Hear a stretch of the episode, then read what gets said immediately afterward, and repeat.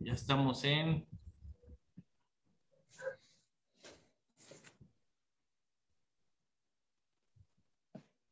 Ok, ya estamos. Buenas noches amigos, eh, bienvenidos a un podcastrante extra. Eh, no, no, quería dejar de pasar la, la oportunidad de, de tener a, estos invitados. Hoy eh, tenemos aquí al señor Anton Horoshmanov. Corrígeme de nuevo si, si estoy mal. No, está bien. Ok. Ellos van a venir a presentar, bueno, están, son, forman parte del elenco del, del Lago de los Cisnes que se va a presentar aquí en el Auditorio Jojutla el, el 3 de diciembre. Entonces, no quise dejar de, de, de pasar la oportunidad de, de, pues, que platicaran un poco con nosotros. Mañana tendremos a otro, otro, este, otra persona que es parte del elenco y hoy tenemos aquí al señor Anton. Bienvenido y muchas gracias por, por aceptar la, la invitación. No, gracias a ustedes por la invitación.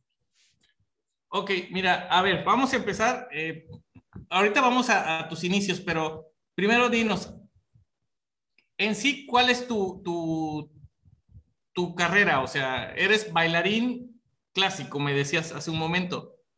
¿Es así? Sí. Bailarín clásico. Ahí por ahí te estuve siguiendo en, en Instagram y, y tiene, haces muchas cosas, o sea, no sé cómo se dan el tiempo para hacer tantas cosas. Pero bueno, ¿de dónde nace esto de, de, de querer ser bailarín? Le, leí por ahí que eres de, de, Ucrania. Sí. Ok, ¿desde ahí ya empezabas a, a querer bailar o, o, ya fue cuando te viniste por acá? Bueno, resulta que soy ucraniano, este, nací en Ucrania, mi mamá es ucraniana, mi papá cubano. Entonces, cuando vino el, la caída del campo socialista de la antigua Unión Soviética, este, pues en aquel tiempo Cuba era muy amigo de la Unión Soviética, pero también este, hubo la, la explosión en la termoeléctrica de Chernobyl y nosotros vivíamos allá cerca de Kiev y por eso fuimos a Cuba con cinco años. Cuando ya tenía cinco años, fui a parar a Cuba. Mi mamá quiso hacer sus inicios de, de bailarina profesional en Ucrania, pero no tuvo mucho apoyo de la familia y luego vino esto de la explosión de la termoeléctrica y pues Cuba brindó ayuda y nos fuimos para Cuba porque mi papá es cubano. Entonces llegamos a Cuba y de repente pues no había patinaje sobre hielo, el, el deporte este patinaje de, de hockey o patinaje de figura que es parecido al ballet clásico. Entonces buscando en las noches, mi mamá encontró una escuela que, que brindaba clases eh, de ballet para niños y, y, chicas, que empezaba alrededor de 7 de la noche. Eran las instalaciones del, de la compañía del ballet de Camagüey en Cuba. Entonces paramos ahí, fuimos y pues ya, mi mamá casi que me dio una patadita y me dijo, vas para adentro y aprender ballet. O sea, ¿tu, tu mamá lo que quería es que te ocuparas en algo, prácticamente. ¿O, o, o por qué su, su interés de, de, o hockey o patinaje? ¿O para que aprendieras más cosas? Pues sí, porque ella, ella como intentó y no pudo, no tuvo el apoyo, pues ella eh, de, de, cierta manera dijo, pues bueno, entonces en Cuba como lo que hay es ballet clásico, pues vamos a intentar a ver qué pasa. Y para estar en la casa en las noches sin hacer nada, pues terminamos en esa escuela nocturna en las noches eh, yendo eh, a, a tomar clases, ¿no? Sí, sí, como las mamás de aquí de México, ¿no? Que para que no estén de ociosos, que se pongan a hacer otra cosa productiva, ¿no? Exactamente. Ok, pero a ti sí te gustaba, sí te llamaba la atención esto de, de del baile, o, o, ya ibas casi a fuerzas.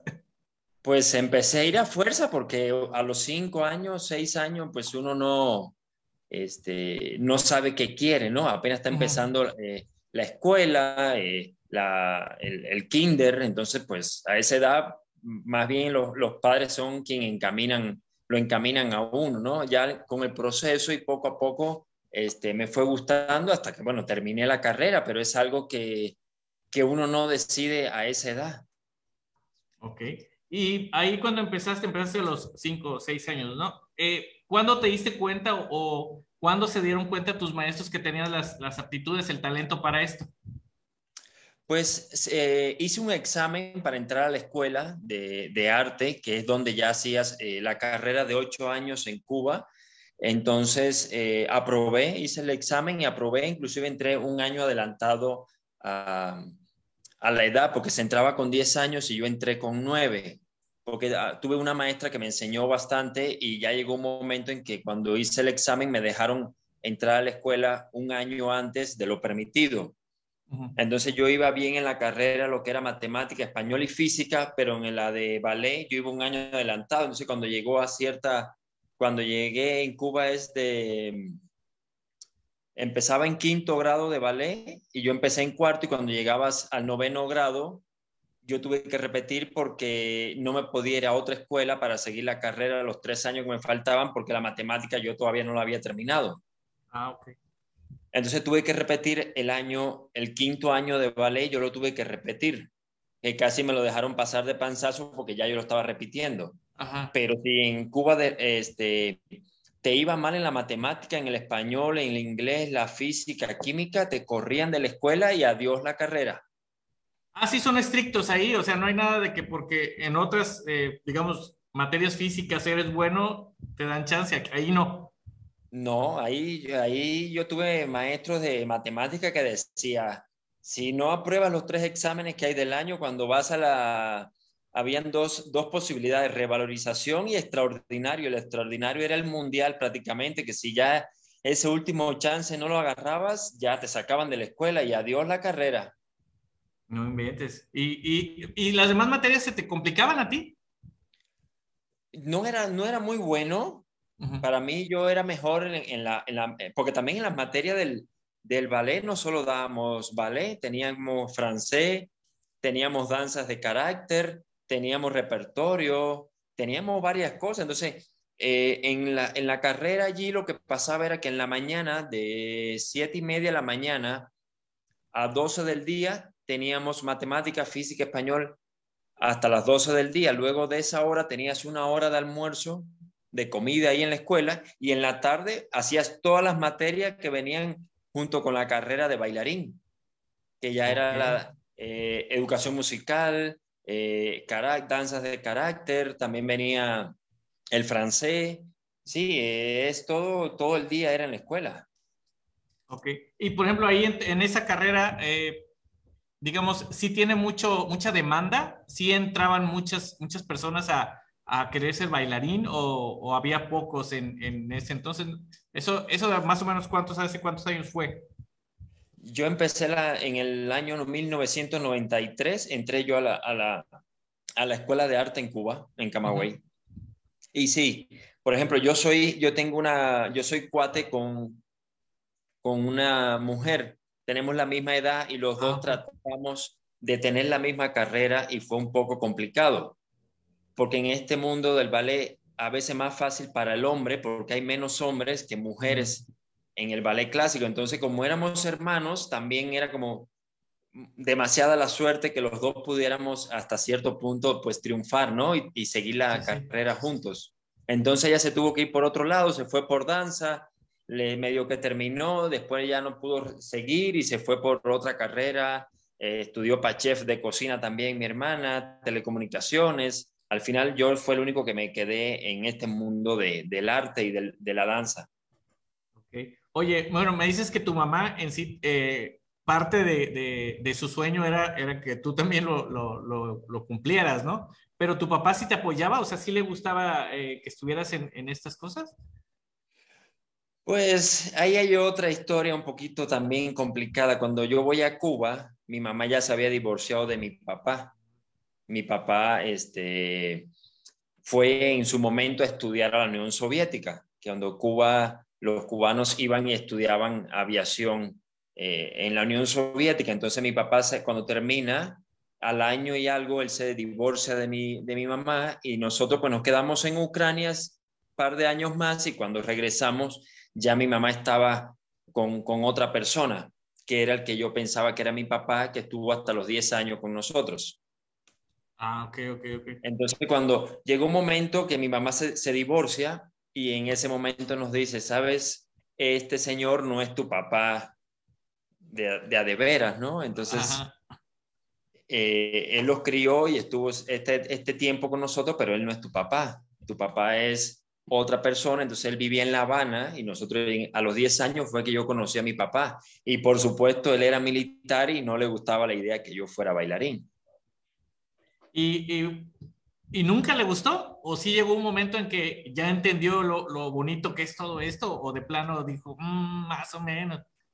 Pues le costó. Llegó un momento Ah. que yo entré al ballet de Camagüey en Cuba, tuve dos años y luego me fui a La Habana, donde él vivía, a otra compañía. Y yo dije, va, pues lo invito a una función para que vea qué es lo que yo hago. Yo bailé en el, en el que hoy en día es el Teatro Alicia Alonso, que antes era el Gran Teatro de La Habana, que ahí donde bailaba el Ballet Nacional de Cuba y baila el día de hoy todavía. Entonces yo lo invité y pues después de ese día no se perdió una función más de, de ballet, mi papá. Qué bueno, qué bueno. A veces que uno está, está cerrado a, a es- este tipo de, de, de disciplinas, ¿verdad? Bueno, Es, el, es el prejuicio de decir de que el ballet es para las niñas. A pesar de la cultura que tenemos en Cuba, de que el arte y el deporte es importantísimo en la sociedad, existe eso de que el ballet es para las niñas también. pero También sí me está, costó. sí está muy marcado allá en Cuba eso.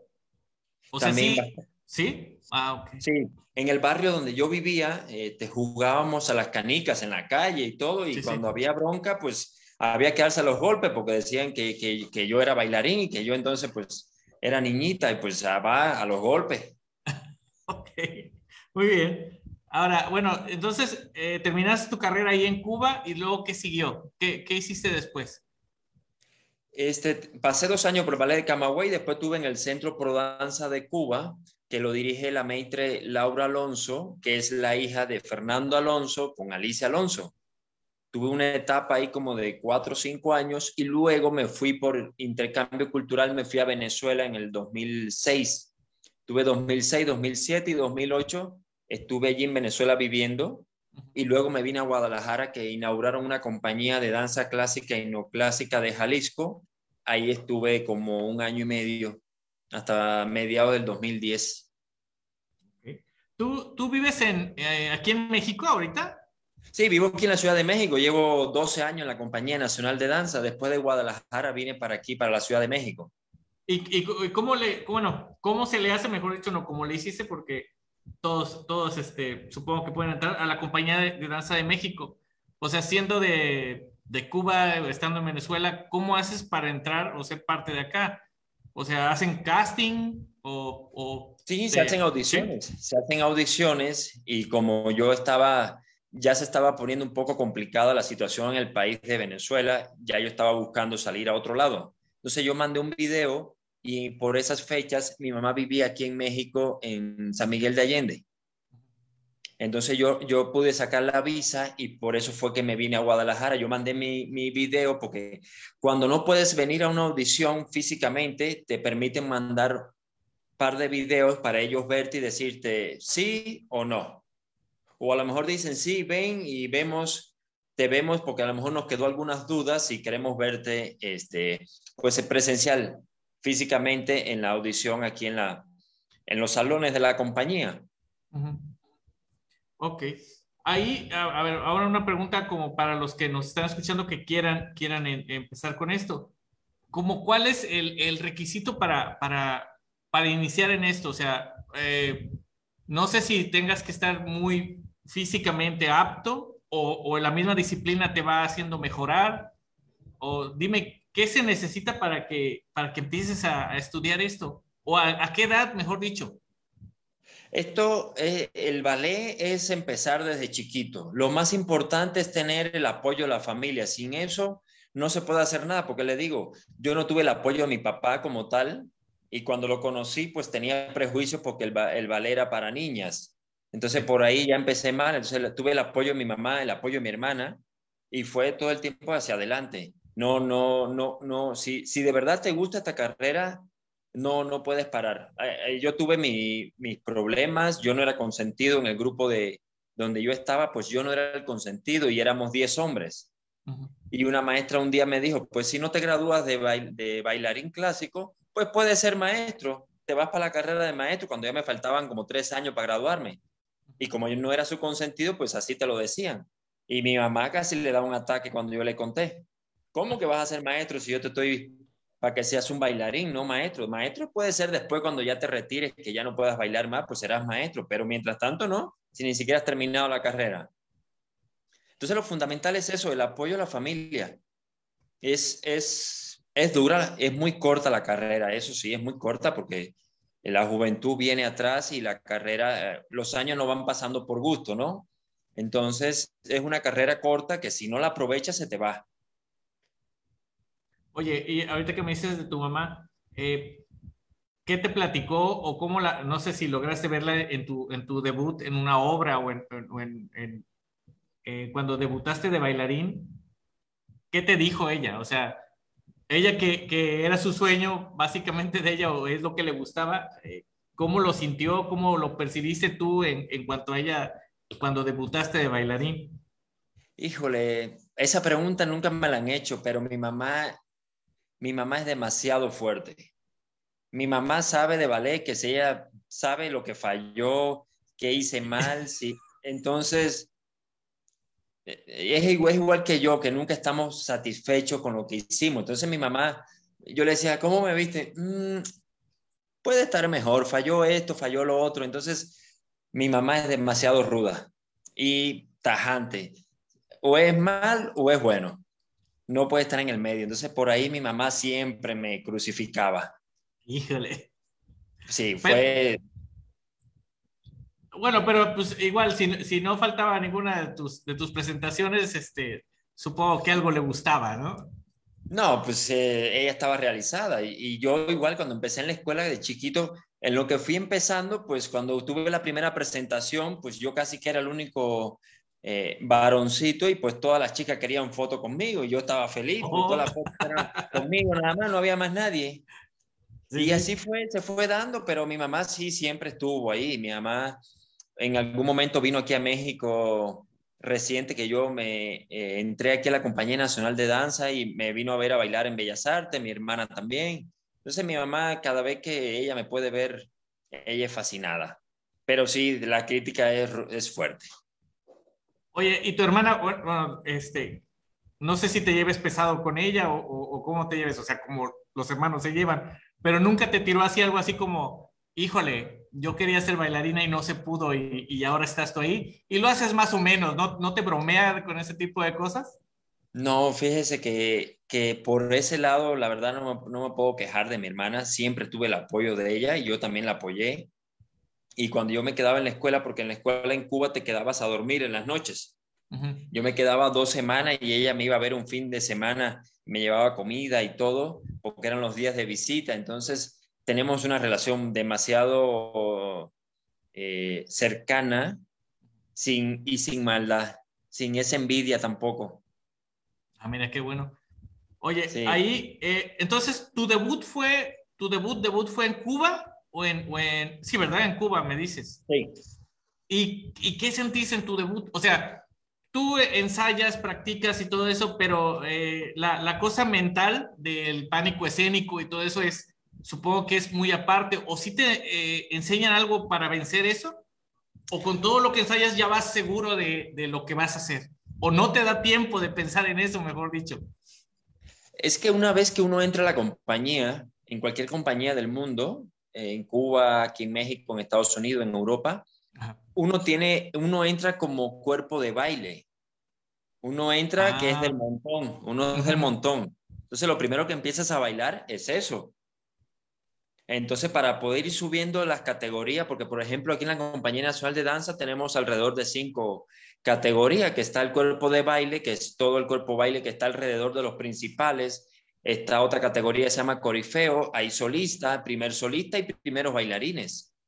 O cuando tú llegas a la compañía no es que estás de principal al primer día, no, no, vas al cuerpo de baile y esos son los peores ensayos, porque la maestra que te ensaya, te ensaya en la última hora.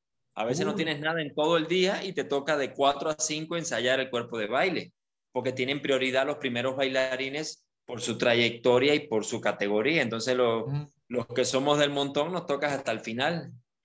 ¿Y, qué tal la competencia ahí en el, eh, o qué tal fue la competencia en, el cuerpo de baile? O sea, cuando entraste con todos ellos que, digamos, digamos que son extras, ¿qué tal estaba la competencia? ¿Sí veías mucha competencia o, te destacaste rápido entre ellos? Es que sí, sí hay competencia, pero llega un momento que, que, que se nota quién, quién va a salir del, del, grupo del montón del cuerpo baile o quién va a ser eternamente cuerpo de baile. Mm. Entonces, de repente, cuando ya los maestros o el mismo director de la compañía te empieza a ver, te, te empieza a dar ciertos papelitos extras para ver cómo tú los manejas y ver si te suben de categoría cuando hay un lugar libre en una categoría más arriba. Ok. Mira, aquí ya nos están haciendo una pregunta, ¿qué es lo que te iba a preguntar? Nos dicen, eh, Sai Mendoza, ¿en cuánto tiempo te puedes hacer primer bailarín? ¿Cuánto tiempo te tardaste en, en, subir? O sea, sé que puede variar, pero tú cuánto tiempo te tardaste en, en, que te dijeran, no, ya vas, ya vas para el primer papel? Que, es que a veces pasa en la compañía que uno está bailando de principal todo, pero si no hay un lugar de primer bailarín para pagarte como primer bailarín, te sigues quedando como solista porque como el primer bailarín está en la compañía y, no se va, pues ese lugar no, no está disponible. Entonces puedes tener la suerte de que un primer bailarín se, se, retiró y te suben. Pero si el primer bailarín, no hay ningún primer bailarín que se va de la compañía, pues puedes pasar años este, de solista o retirarte como solista y no llegar a esa categoría de primer bailarín. Por ejemplo, yo aquí en la Compañía Nacional de Danza soy solista de la Compañía Nacional de Danza. Yo cuando hice mi audición, yo entré directamente con esa categoría de solista.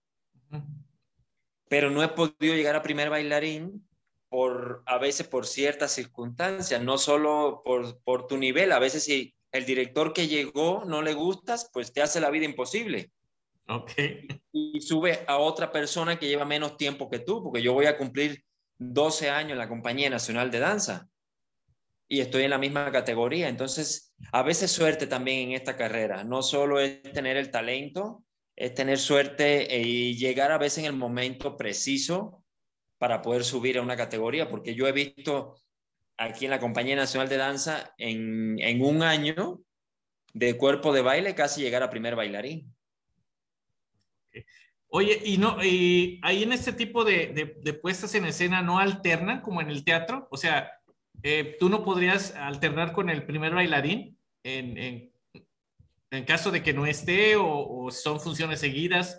¿No se puede alternar? O sea, que tú lo suplas, ¿sí? ¿Sí lo hacen? Sí, sí, yo lo hago, yo lo hago. El problema aquí es que a mí me pagan como solista y a él le pagan como primer bailarín. El problema es que como, como no hay un lugar libre para poder subir al solista o a un primer solista, puedes pasar 10 años en la misma categoría, aunque seas el principal bailando todos los días en la noche en la compañía. Haces el, trabajo fuerte por el mismo precio. Por el mismo precio. ok. No, pues, pues está. Sí, es complicado. Bueno, como en todos los trabajos, ¿no? Exactamente. Pero al final a mí, me, a mí dices, bueno, sí, no es lo mismo eh, el día que te vayas, que te conozcan como fue ex primer bailarín de la Compañía Nacional de Danza que un solista de la Compañía Nacional de Danza cuando se fue. Pero al final la trayectoria y lo bailado, como digo yo, nadie me lo va a quitar.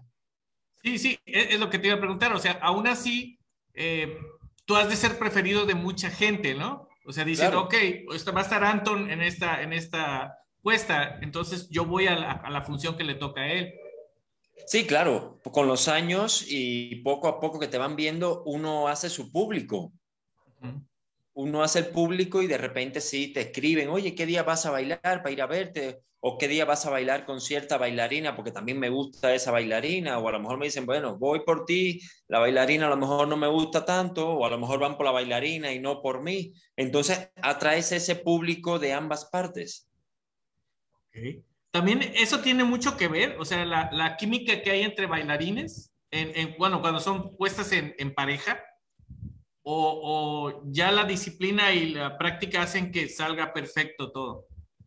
La química, pues sí hay a veces, a veces no hay, pero no queda de otra que bailar con la bailarina que te ponen. Ya te guste o no te guste con ella, o, o a veces te sientes más cómodo con una bailarina y no con la otra, cuando sales al escenario tienes que hacerlo bien. Para eso mismo hay un proceso a veces de ensayos de un mes o un poquito más para eh, acoplar todo para que el día de la función salga todo este, lo, lo, mejor posible, no lo perfecto porque no hay nada perfecto. Sí, sí, sí. ¿Y, y cuándo fue tu, tu, vaya, tu gran oportunidad cuando tú fuiste el, el, bailarín principal? Eh, oh, a ver, eh, déjame, me, me pregunto de nuevo. ¿El actor principal de las obras se le llama bailarín principal o cómo, cómo se le llama? ¿Sí? Sí. Ok. Por ejemplo, cuando se hizo el Lago de los Cisnes en Chapultepec, cuando se hacía La Bella Durmiente en el Castillo de Chapultepec, cuando se hace Cascanueces en el Auditorio Nacional, yo muchas veces hacía el, el, personaje principal. ¿Y ahí fue tu primera oportunidad de tener el personaje principal, ya aquí en México? ¿O, eh, yo entré como en julio del 2010 y así en, en octubre tuve la oportunidad de uno de los papeles principales del ballet de Onegin, cuando en ese momento se estaba retirando dos primeros bailarines de la compañía y me tocó bailar uno de los personajes principales de esa obra. Mira qué bien. ¿Y, y sentiste nervios? sentiste o tú ya te sentías seguro de, hacerlo?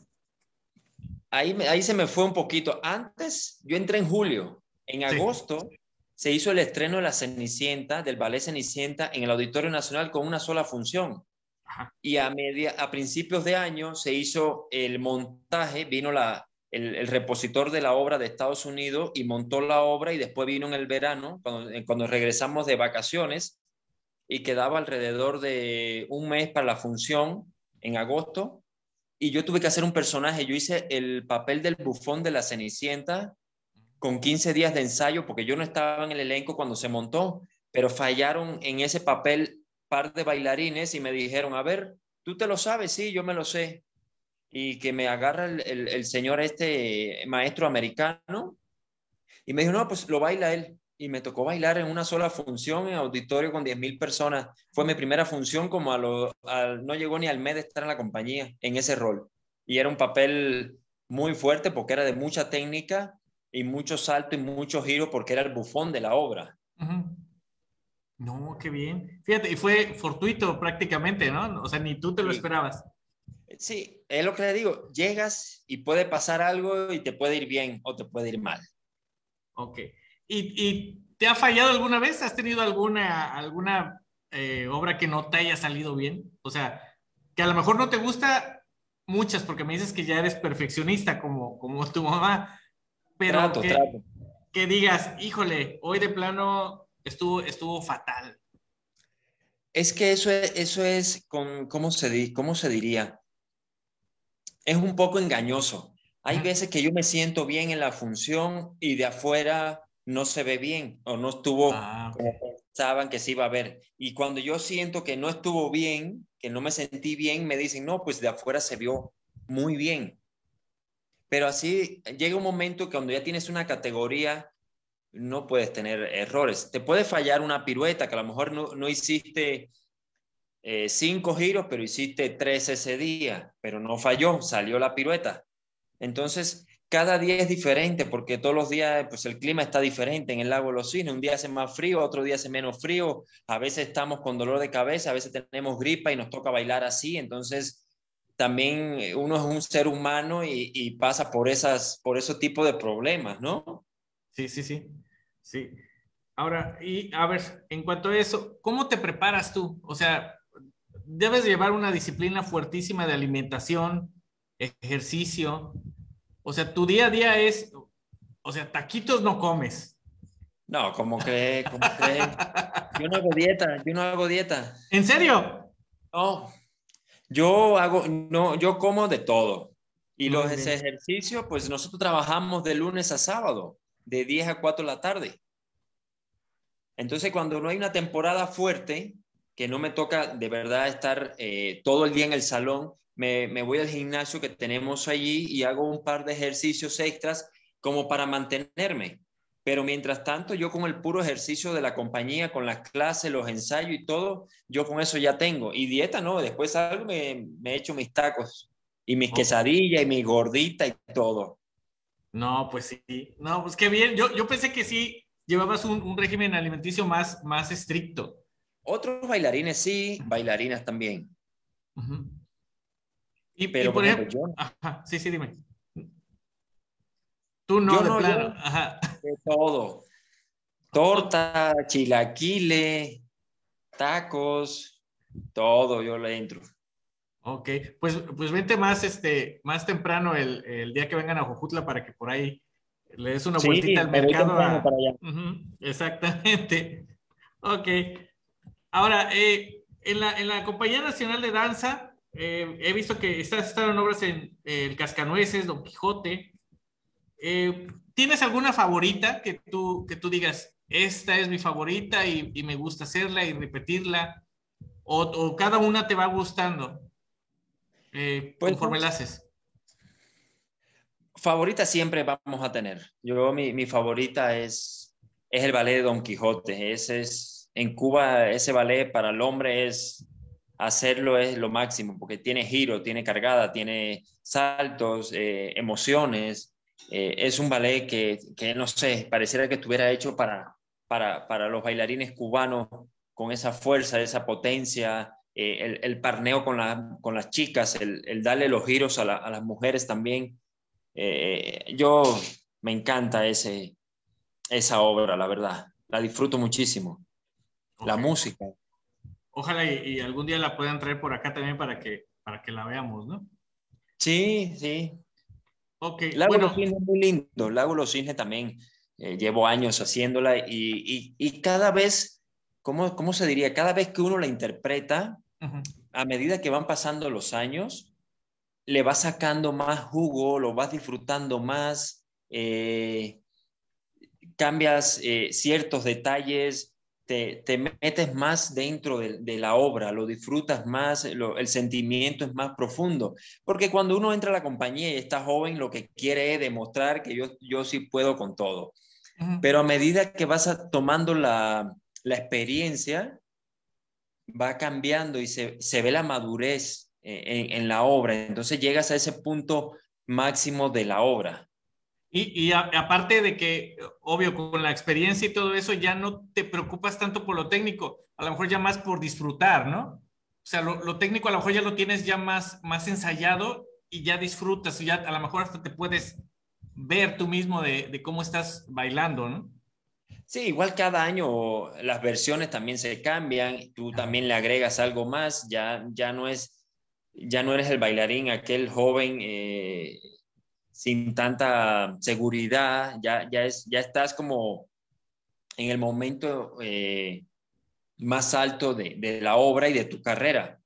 Entonces ahí donde le sacas más fruto y el público lo disfruta mucho más. Eh, ahí, por ejemplo, el, el, director de la obra sí permite eso, o sea, que, que hagas algunos cambios, pero eh, eh, los, los, haces desde el ensayo, alguna modificación? ¿O, o cómo, montan, cómo montan la obra? O sea, supongo que ya tienen los pasos predefinidos. Sí. la obra ya está. La, la, obra ya está y el maestro empieza en los ensayos y te ensaya de repente si hay una coreografía y a los primeros bailarines son los únicos que se les permite cambiar ciertas eh, partes de la obra. No, no todo el ballet te lo permiten este, modificar, el cuerpo baile es como es y eh, los otros papeles principales, algunos se pueden modificar, pero la pareja principal, eso sí, llega un momento por la categoría que tienen y por los años que sí te lo permiten eh, cambiar. Lo demás no se puede cambiar, a menos que se haga una versión diferente con otro maestro que venga a la compañía a hacer el montaje. Por ejemplo, esas obras eh, ya vienen escritas de hace años, o sea, el, guion, las escenografías, ya son de hace años. O sea... Sí, por ejemplo, eh, aquí se hizo Carmen hace un par de semanas en, ah en el Palacio Bellas Artes yo estuve como maestro ensayador, no me tocó bailar, pero yo estuve montando el cuerpo baile de los 10 hombres. Entonces, esa obra es, em, es versión cubana, es una versión cubana, que en su momento, hace, hace muchos años atrás, pues vino el maestro eh, eh, dueño de la obra y montó la obra aquí. Y él dijo, yo quiero esto así, esto es así, esto es así, esto es así, y no se puede cambiar nada. Okay. Entonces, eso se queda como parte del repertorio de la compañía por ciertos tiempos. A lo mejor los derechos de la obra los dan por, por cinco años y se paga por esos cinco años y tienes los derechos de poder presentar la obra durante cinco años donde tú quieras. Y así es con todas las obras que hay en las compañías eh, de ballet en cualquier parte del mundo. Ok, sí, tal cual una obra de teatro, pues vaya. Exacto. Pero, bailada, digamos. Sí, y a veces ha pasado que, por ejemplo, la última vez que se hizo Onegin, pues vino la repositora desde Inglaterra y ella escoge quién baila y quién no. Y si la compañía en su momento no tiene el nivel, dice, no se baila la obra porque no hay nivel en la compañía, así que no se baila la obra. Y tienes que modificar el calendario de, de la compañía porque esa obra no la puedes presentar porque la, repositora que es la encargada dijo que no se puede. ¿Y, les te ha pasado eso?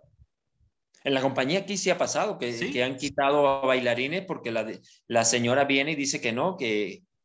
Porque, por ejemplo, en las categorías se supone que si tú eres solista, primer solista, pues tienes que ir a esos papeles, pero a lo mejor esa señora viene y no le gusta si no te pone en la, en la coreografía y no lo bailas. Bueno, ya, ya eso, sería lo mínimo, ¿no? Que, quiten un bailarín, a que quiten toda la, obra, que digan no se hace, ¿no?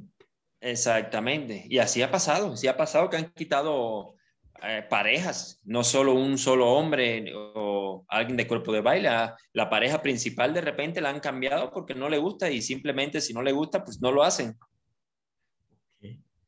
Oye, Son muy aquí, con eso. Sí. Oye, aquí me, me preguntan que ¿qué edad es la mejor para un bailarín? Bueno, ya, ya, me dijiste que hay que empezar desde niño, pero para retirarse, o sea, ¿a qué edad eh, promedio ya dices, o ya, nos ya hay que ir retirándose como bailarín? ¿Varía también como los futbolistas, por ejemplo? Pues sí, por eso le, comentaba que es una carrera corta. Si, si, si en, tu, en tu trayectoria, en tu tiempo de estar en la compañía, si te cuidaste, no tuviste tantas lesiones, por ejemplo, yo ya tengo 37 años, yo sigo bailando en la compañía y estoy a un buen nivel todavía en la compañía. Entonces, todo depende de cómo te cuidaste en tu etapa como bailarín para poder, para poder alargar lo más que puedas esa, esa carrera tuya y poder llegar a los 40, a lo mejor todavía en un buen nivel y ya entonces hacer el retiro eh, como debe de ser, ¿no? Hay, hay bailarines que se han retirado mucho antes. Es, lo que te iba a preguntar. ¿Les cuesta trabajo retirarse? O sea, sí, sí llega eh, la ocasión de que ya se ve que no pueden como antes físicamente, pero no se quieren retirar. Sí, sí ha pasado, sí ha pasado. Es que, Porque al final, es que eh, es una carrera corta y entonces a los 35 hay, hay bailarines que se han ido a los 35 o te hacen irte a los 35 porque de repente el director que esté ahí te dice, oye, te doy seis meses para que ya busques otra cosa y, y, no, y, nosotros, la, la, carrera del bailarín te consume que llega un momento en que no puedes hacer más nada. Entonces a esa edad es casi que empezar de nuevo en otra cosa. Porque nosotros lo que hacíamos era bailar nada más. Ok, sí, sí es cierto.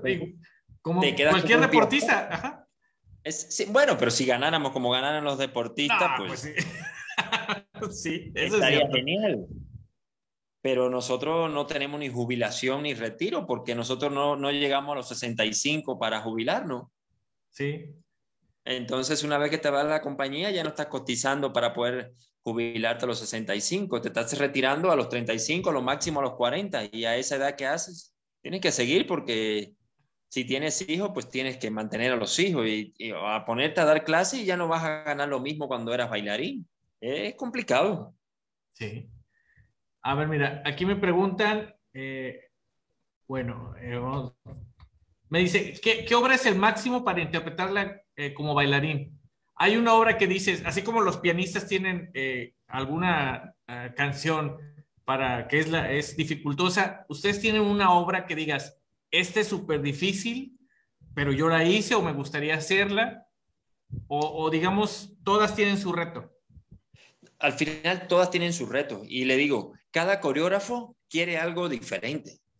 y un estilo diferente y, y, bailarines diferentes. No siempre te toca bailar lo mismo. Hay veces que de repente eh, en un año bailaste cierto papel, pero a los tres años ya no hiciste ese papel y ya hiciste otro. A lo mejor mejor o peor, o a lo mejor no te gusta, pero tienes que hacerlo porque en ese momento pues fue lo que te tocó hacer. Pero cada, cada obra tiene su reto, porque aparte también aquí en la Compañía Nacional de Danza, pues eh, cada vez que nos presentamos en Bellas Artes, el 99% es con orquesta. Entonces también el, nosotros en la, en la, compañía pues ensayamos con, con, grabación y cuando llegas el momento de, de, la presentación o los ensayos en el teatro es con orquesta. Entonces también tienes que acoplarte a, a, la orquesta, al director, porque el director lo ves ese día. Sí. Y de repente ese día el director tocó rápido y tuviste que bailar rápido, o tocó lento y te estabas muriendo porque estaba muy lento. Ah, Entonces, todo tiene su complicación, no solo es llegar al salón, hacer clase y ensayo y nos vamos. También cuando llegas al teatro, el, día a día en la compañía es súper complicado. Sí, también la, el, el, escenario, ¿no? Cómo está hecho, supongo que las superficies se les pueden complicar o, vaya, el, en sí cómo está hecho el teatro, ¿no? Sí, por suerte en la compañía tenemos un piso flotado que, que es, tiene para, para, que cuando uno caiga no sentir tan duro el piso, entonces a donde, a donde nos vamos a bailar nos llevamos ese piso para ponerlo.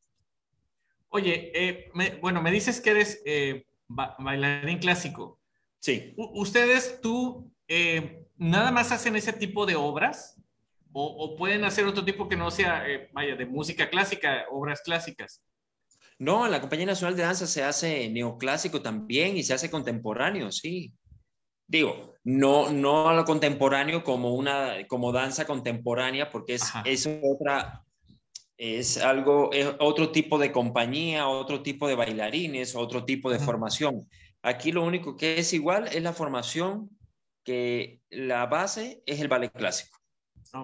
El que hace circo, el que hace gimnasia rítmica, el que hace danza contemporánea, tienen que hacer clase de ballet diario porque esa es la base. Ok, ok. A ver, mira, aquí me preguntan, eh, me preguntaron que cuánto ganan, pero igual y no nos, no nos digas cuánto ganan. Eso aparece en la página del Imbal, puede aparecer en, lo, en transparencia y eso. Ok. Digo, te da para vivir, para rentar y para, para, para estar tranquilo. No digo que no llego apretado fin de mes, doy clases también en algunas este, academias privadas, doy clases porque no solo de, de, ser bailarín se vive, ¿no? En un futuro también uno va siendo como eh, ese, ¿cómo se diría? Ay, se me fue la palabra la, de, que vean que tú también das clase y en un futuro puedes ser maestro en cierta escuela, como se me fue la palabra ahorita, como hacer esa, esa trayectoria también ah. junto con la carrera de bailarín, que ya das clase por aquí, por allá. Entonces, también doy clase en la Compañía Nacional de Danza, eh, ensayo a los bailarines también a veces. No solo bailo, ahorita ahí tengo, estoy en un proceso también que a lo mejor en un futuro puedo cambiar de bailarín a ser maestro de la Compañía Nacional de Danza. Ok, eh, eh, eso ahorita vamos para allá también. Mira, nos pregunta Marco Polo, dice, ¿qué tan seguido te puedes lesionar y qué tan graves pueden ser las lesiones? ¿Qué tan seguido? Pues depende la, la musculatura de, de, cada bailarín. Hay bailarines que sí se lastiman mucho porque algo están haciendo mal o porque no tienen la fortaleza en el tobillo, en la rodilla, o, ya tuvieron una operación en la rodilla y una vez que te operas de la rodilla, pues con eso caminamos día a día y, es con lo que bailamos también y trabajamos. Entonces, este, eso es, eh, ¿cómo se diría? Impredecible.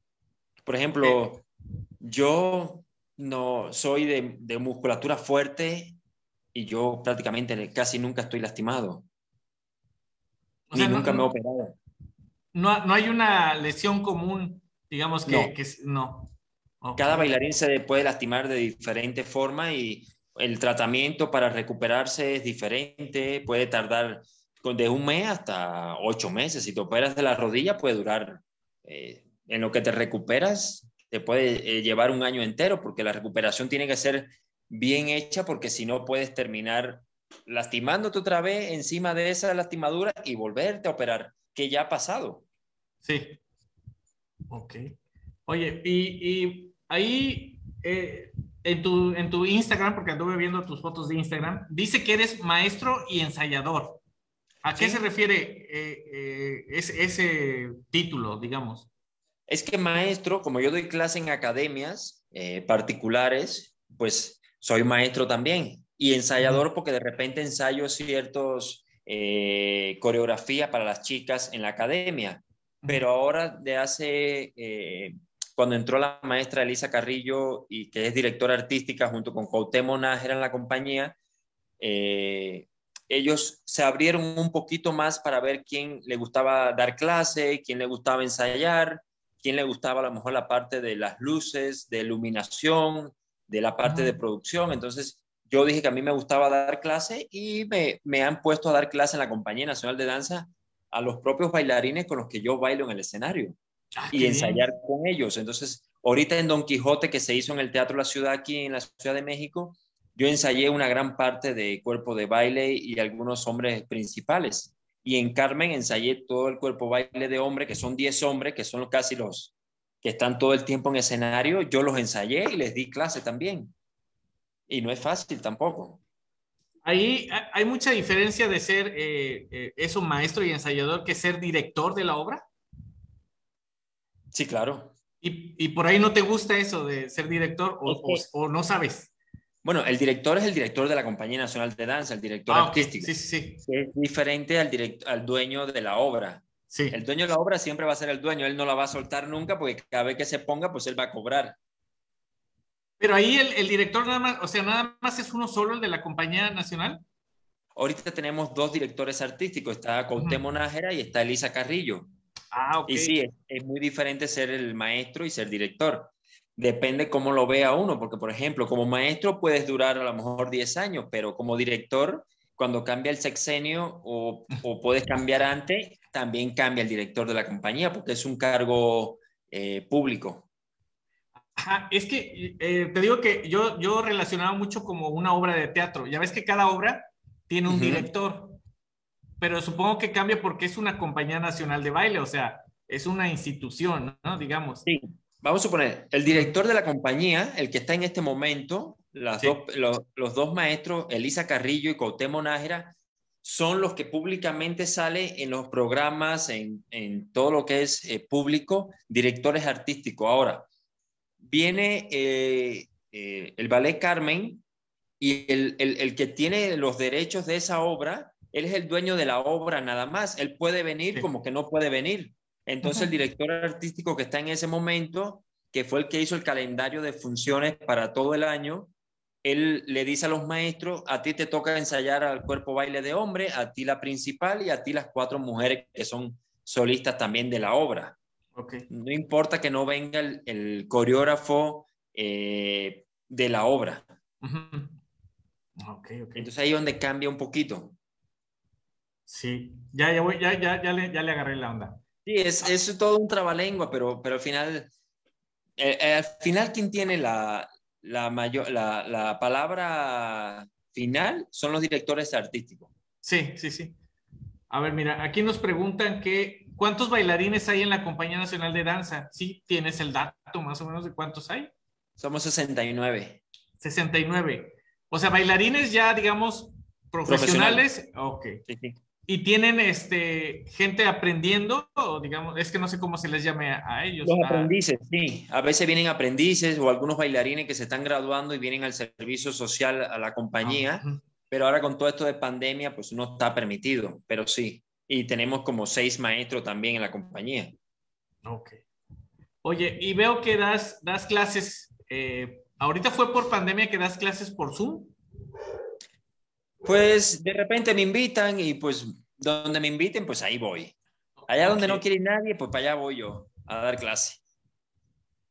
Y, pero sí es, em, vaya, sí, sí es, eh, está bien que sea por Zoom las clases, o sea, obviamente es mucho mejor presencial.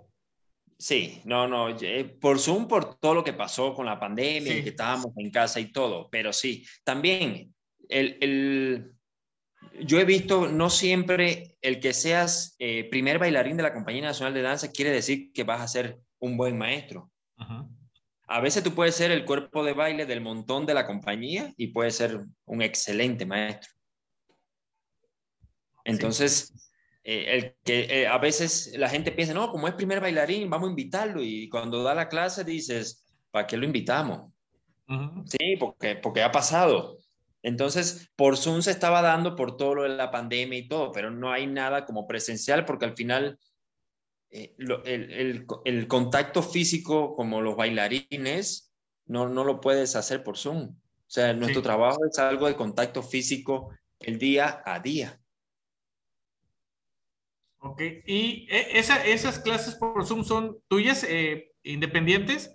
¿O son con la compañía nacional también? Bueno, si me dicen en la compañía, en algún momento me dijeron, oye, necesito que tal día des clase, pues esa sí es por la compañía, pero si me invitan, de repente voy mucho este, a Paraguay, el maestro, el director de allá me pidió, oye, dame unas clases, porque también ya los maestros o los mismos bailarines estaban hartos del mismo maestro todos los días, porque con el Zoom pues no podías cambiar, entonces eh, ya me decían, oye, eh, échame la mano y dame dos clases esta semana porque los bailarines ya están hartos del mismo maestro y entonces para que se refresque un poquito y traer a alguien de, aunque sea por Zoom de afuera, ¿no? Porque todos los días con el mismo maestro pues también está complicado. ¿Y, esas clases las, vas a seguir dando por Zoom? Es que eh, mucha gente no le gusta esto de, las cosas virtuales, ¿no? Pero yo creo que, que, te abre este tipo de, de abanico de, de, opciones. O sea, mira, tú das una clase aquí a los de Jojutla, pues ya es un, un, privilegio, ¿no? Que tú los estés dando, aunque sea por videollamada, ¿no? Pues sí, mira, si, si sale la oportunidad y salen, eh, no sé, eh, dos o tres eh, bailarines que le gustaría, la puedo dar con todo gusto. Pero de quedarme fijo a dar la clase, no porque aparte también ya como la Compañía Nacional de Danza ya empezamos presenciales los trabajos, ya yo no estoy en mi casa. Ya yo tendría que dar la clase después de las 5 o las 6 de la tarde, que es, que regreso de la Compañía Nacional de Danza de trabajar y que no tenga una clase aquí en alguna escuela. Sí, sí, sí. Oye, y en la pandemia, eh, ¿seguías ensayando? ¿Qué, ¿Qué hacías para mantenerte en forma? Ejercicios aquí en la casa, ahí sí nos tocó hacer ejercicio. Me compré un pedazo de, del piso que usamos en la compañía que se llama el linóleo, este, unas pesas para hacer un poco de ejercicio aquí en casa y pues así era lo que había, no, no, podíamos hacer más nada. ¿Y regresaste eh, estando en forma o, te costó tantito despegar? sí y no, porque tampoco fue que regresamos y al otro día ya había funciones en Bellas Artes, o sea, empezamos apenas con clase, como casi tres, cuatro meses en lo que fue cambiando el semáforo, que sí, que no, que sí, ahora sí, que no, bueno. Y tampoco lo, que se, lo que se programó para bailar no fue tan fuerte como cuando uno está el año entero este, en, en un ritmo de, de, funciones eh, fuerte. ¿Cuánto tiempo se tardan en, montar una, obra o en ensayarla para presentarla? Por ejemplo, esta del lago de los cisnes. ¿Cuánto tardaron en, ya tenerla lista para presentarse? Híjole, yo nada más voy como invitado y yo hago la parte principal del cisne blanco y cisne negro. Yo voy el miércoles, tengo un ensayo aquí con el grupo completo. Ok. Y el viernes se baila yo tengo ese día con ellos nada más, pero yo con la pareja que bailo, pues trabaja conmigo y yo me ensayo con ella porque estamos en el mismo salón y en la misma compañía. Ajá, sí, sí, sí. Pero en, general, las obras, ¿como cuánto tardan en ensayarlas? ¿Alguna que te haya tocado vaya a estar en, el, los ensayos? Pues mire, ahorita yo, yo antes eh, demorábamos como dos meses pero, por ejemplo, ahorita que se hizo el ballet Don Quijote y ballet Carmen, yo tuve dos semanas para montarle al cuerpo de baile toda la obra. De un ballet de 45 minutos sin parar, porque no tiene intermedio. Y el ballet Don Quijote dura... Y se hizo, se hizo una versión más reducida porque el teatro no se podía estar más de una hora en función, sin intermedio. Entonces, eh, ahí también me tocó dos semanas, una obra de una hora quince, más o menos. Y el Carmen, pues fueron ensayos en dos semanas ya estaban bailando y es una obra muy difícil para, para montar, porque yo no soy el, el dueño de la obra y yo lo puedo, como decir, yo lo puedo contar la música de cierta, de cierta forma, pero el dueño, si, si viniera el coreógrafo, que es el dueño de la obra, me dice, no, pues estás contando mal. Pues sí, pues la obra es, de usted, no es mía. Entonces eso es también complicado. y el trabajar y ensayar a tus propios compañeros del salón del día a día también no es fácil. Me imagino, me imagino que sí. Sí, porque yo estoy en el día como bailarín ahí y de repente al otro día los estoy ensayando en una obra. Entonces ahí también es un poco complicado. Ok. A ver, mira, me dicen que ¿a qué países has viajado con la Compañía Nacional de Danza? Pues aquí en la compañía como tal, ahorita hubo una gira a Alemania, pero fueron pocos bailarines y por problemas de, de tiempos, como que no se pudo hacer, eh, como yo tengo mi pasaporte cubano, creo que no pude ir por el problema de la visa. Y en algún momento se fue, se fue a Colombia y tampoco pude ir, pero son las dos únicas giras internacionales, pero dentro de México con la compañía he ido a muchos lugares. Casi México completo lo conozco gracias a la Compañía Nacional de Danza. Pero por fuera sí, sí, sí eh, eh, ¿cómo decir? me han invitado y eh, he ido a China, he ido a Paraguay, he ido a Brasil, he ido a Colombia, El Salvador, Costa Rica. Ah, con a Estados Unidos fui con la compañía el primer año que fui, que entré en agosto también. Oye, ¿y cómo, ves al público de los diferentes países? O sea, eh, sí, sí son, eh, no sé, o sea, ruidosos o, o cómo, cómo toman ese tipo de obras. Es que el, lenguaje de la danza y el ballet es internacional. Sí, sí. Entonces es un vocabulario que se conoce, ya, se, ya estés en, Europa, en Estados Unidos, en Sudamérica, la, ¿cómo decir? La reacción es casi la misma. Porque no es que llegas a ese país y vas a hacer una obra por primera vez, no, pues eh, ahí también se hace Don Quijote, ahí también se hace Lago los Cisnes, ahí también se hace Bella Durmiente, ahí también se hace Esmeralda, se hace La Cenicienta. No es que va a ir un ballet por primera vez a bailar a, cierto, cierto país y a cierto teatro. Sí, sí, tienes razón. Y, la gente que va es gente asido a, a ese tipo de espectáculos, obviamente. Es público que le encanta ir al ballet. Ajá. El, público que le encanta ir a la ópera es igual. El público que le gusta a escuchar la, eh, la Sinfónica Nacional es público de la Sinfónica Nacional. El público que va a ver el ballet Amalia Hernández es público de Amalia Hernández de, muchos años. Sí, sí, tienes razón, tienes razón. Mira, aquí nos preguntan eh, que dice, ¿existen competencias de, ballet o de baile? ¿Hay algún tipo de, exhibición? ¿Sí, sí hay competencias? Sí, sí. Este, cuando uno está en escuelas, hay categorías hay categorías, hay un, hay un concurso importante internacional en La Habana que es desde, de 15, desde los 10 a los 15 años y de 15 a 18 en La Habana, el festival también que se, se, hace en abril, un encuentro internacional de danza que es se hace en La Habana. En Estados Unidos hay un concurso que se llama el Jackson, que se hace cada cuatro años. Y hay otro en Varna, también que se hace creo que cada cuatro años, que esos tienen también límite de edad. El de Estados Unidos, de el Jackson creo que es de 20 a 24 años y el de Barna también es por, por ese tipo de edad también.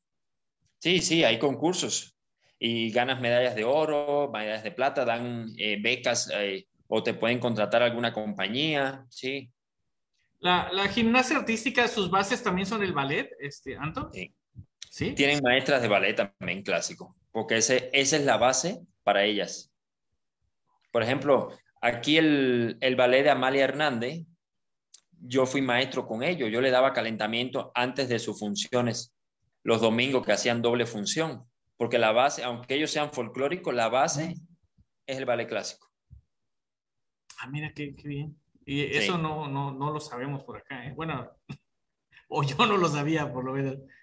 Mira, a ver, aquí me preguntan qué, qué, opinas o si conoces Cojutla, ya me dijiste que no. No, no, no. ¿Por aquí Morelos no has venido? Sí, fui a Morelos y bailé en una academia que me invitaron en una graduación que se hizo La Bella Durmiente y bailé ahí en el teatro. Y con la compañía fuimos también al teatro y hay un hotel ahí como al ladito y en el mismo, ahí mismo nos quedamos en ese hotel. No sé, supongo que en Cuernavaca debe haber sido, ¿no? No, en Morelos. Ajá, eh, pero ¿en qué municipio? Cuernavaca, Morelos, eh, Cuautla.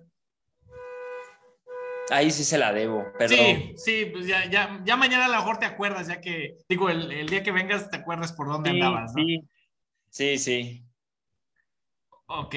Eh, y, y ¿qué, ¿qué, podemos esperar de, de, esta obra? Dices que, que tu, tu, sección es la del cisne blanco y cisne negro, ¿no? Sí. Este, para que te, para que te echen porras y todo eso, ¿sales al principio, sales al final? Eh, como a mitad de la obra y, hasta el final, sí. Se, se, se, va a notar cuando salga eh, la pareja principal haciendo el cisne blanco y cuando haga el cisne negro, por el cambio de vestuario de la chica y la música, la intención y está todo el mundo y el cuerpo de baile mirando ese momento que vamos a estar bailando. Oye, y nada más, bueno, ya, a lo mejor no depende de ti, ¿no? Pero nada más van a, van a montar un, un día la, la, obra y ya, ¿No, ¿no van a repetir otra función?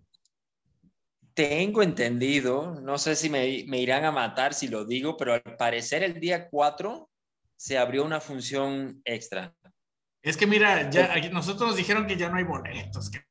Es que dicen que, el, que a las dos horas se terminaron los boletos del día 3. Y al parecer sí, porque a mí ya me comentaron si yo me podía quedar para hacer una función, porque yo tenía que pedir permiso, porque yo estoy acá en la compañía. Todavía no salgo de vacaciones, entonces me dijeron porque el sábado 4 se va a hacer, se quería hacer una función y al parecer sí la confirmaron ya este, que se va a hacer. Ok, ya, ya escucharon, ¿eh? Ahora sí que casi en exclusiva, eh, no digan nada. No digan nada, pero pónganse abusados por si dan, dan, más boletos. Porque si no, yo creo que cancelan la del día 3 y la del 4. Anton, pues fíjate, muchas gracias. Es, es, es bien, bien, este, eh, bien padre que, que, seas tan sencillo. O sea, eh, para el nivel que tienes, todo el camino que has recorrido, es bien grato eh, conocer personas como tú, ¿no? Entonces, pues espero este, conocerlo usted también por allá. Voy a tratar de, no sé cuándo llegues, igual me mandas por ahí un, un mensaje y por lo menos tacos viernes, dorados, tacos dorados te viernes, llevo. El viernes a primera hora yo ando por allá porque hay, hay, ensayo y después la función. Entonces yo, yo espero ir temprano porque yo salgo de acá de la Ciudad de México, pero yo el viernes espero más tardar 10 de la mañana, yo voy a estar por allá, yo creo, tempranito. Ok, vamos a tratar de, todo, de, sí de irnos a tomar la foto contigo para, para tenerla ahí en el recuerdo. Encantado. Y si no tiene boleto y le puedo conseguir uno, pues con todo gusto. Si me haces el favor, aquí entre nos consígueme unos dos boletitos por ahí. Ok, yo al terminando la entrevista, este, mando un mensajito y solicito ahí un par de boletos. Okay. Y de lo que me decía, pues ¿De qué me sirve ser una persona este, como bailarín prepotente, arrogante? Hay que ser, tengo que ser la persona sencilla y como soy, porque también el día de mañana uno nunca sabe dónde va a ir a parar, ni las vueltas que da la vida.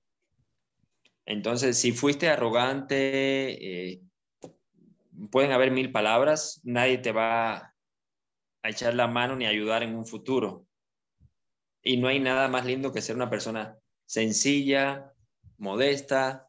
Si me invitan, voy. Donde no quieren ir la gente a veces, para allá me voy yo. Me invitan a cenar, pues vamos a cenar. Si no tomamos un tequila, nos podemos tomar un tequila. Yo no tengo problema. Yo soy así. Yo no, no, no puedo ser de diferente, porque también mi educación y mi formación así me ha llevado a, a ser. Y, y al final soy una persona pública. Qué bueno, qué bueno que, que seas así, Antonio. Me da, me da mucho gusto y mira, le, le fui a, por, por algo, eh, tú me contactaste, bueno, yo te contacté y tú me contestaste, Canigo. Sí, claro, ¿cómo, cómo cree que no lo voy a contestar? Ok, a ver, al, al, algo que nos quieras decir, alguna anécdota que nos quieras contar, algún mensaje que les quieras dar a los que nos están escuchando, viendo. Pues la verdad, eh, quedé impactado cuando me comentaron de que los boletos se habían vendido eh, en dos horas. La verdad no sé qué capacidad tenga el, teatro o dónde va a ser la, función en el, en el, auditorio o el teatro. La verdad ahorita no tengo el, dato completo porque a mí me contactaron así como me contactó usted por mensaje. Así me he comunicado yo. No he visto eh, en físico, en persona, eh, el que me invitó, ¿no? Lo voy a ver hasta ese día, el viernes allá. Entonces, la verdad, uno queda impactado cuando escucha de que no, pues los boletos se acabaron en dos horas y ya no están solicitando un día más de, función. Entonces, eso habla eh, muy bien de la ciudad y el, el apoyo que hay hacia la cultura también. Y que el público esté emocionado de ir a ver este, arte, ballet, al teatro, ¿no? Después también de tanto tiempo encerrado. Sí, sí, sí. Y, esto es, algo nuevo. Muy, cosas, eh, muy pocas cosas de, arte llegan por acá. Este eh, presidente Juan Ángel, no sé si con él hablaste, está haciendo mucho, mucho hincapié en esto del arte y de la, de la cultura. Entonces... Pues, qué bueno. Eh, sí, sí, sí. Es, y no puede parar, hay que seguir. Pues mira, nos, nos diste una, una muy buena noticia. Aquí nadie escuchó. Este, la verdad que, bueno. Hasta este, ahora yo tengo entendido que sí. Esperemos que sí. También no te vamos a reclamar si no, ¿no? O sea. él dijo. ok, muchas gracias, Anton. Te, te agradezco mucho. Eh, que me dieras la oportunidad de, platicar un rato contigo. Mira, felicidades, Anton, por su sencillez y buena disposición. Aquí la gente que, te está eh, viendo y, por ahí están poniendo sus comentarios. Este, te agradezco mucho que me dieras la oportunidad. Eh, me encanta conocer gente, gente así, que es talentosísima y aparte sencilla. Entonces, Gracias. mira, vamos a dejar de transmitir ahorita a los de Facebook. Nos vemos, amigos. dice Zaira, felicidades y mucho éxito. Este, eh, Igual las personas que nos estén viendo, escuchando, si van a la función, yo con todo gusto, terminando la función, me puedo tomar fotos con ellos, platicar, yo estoy abierto. No es que yo bailo y voy. Yo me, me, bailo y me voy, no. Yo veo al público, si hay, a veces van eh, escuelas que las maestras llevan a sus alumnas y queremos conocer a, los bailarines y yo con todo gusto salgo a, saludar, a platicar, a darle un mensajito de, buena vibra, de qué necesitan hacer las chicas que están estudiando, los chicos. O sea, yo, yo puedo salir y nos tomamos foto y todo, no tengo problema. Luego no te vayas a estar quejando que te rodeen todas las muchachas de Jojutla. que ya no, te las puedas quitar de encima. Bueno, yo, yo no sé. Tú las, tú las invitaste, ella va a llegar, ¿eh? Hay que aprovechar. Ok, muy bien. Bueno, eh, dejamos de transmitir en Facebook. Muchas gracias, muchas gracias a los que nos escucharon. Ya, ya, ya oyeron el de Santon. Eh, y va a estar el 3 de diciembre en el, en el Agua de los Cisnes. Nos vemos, amigos.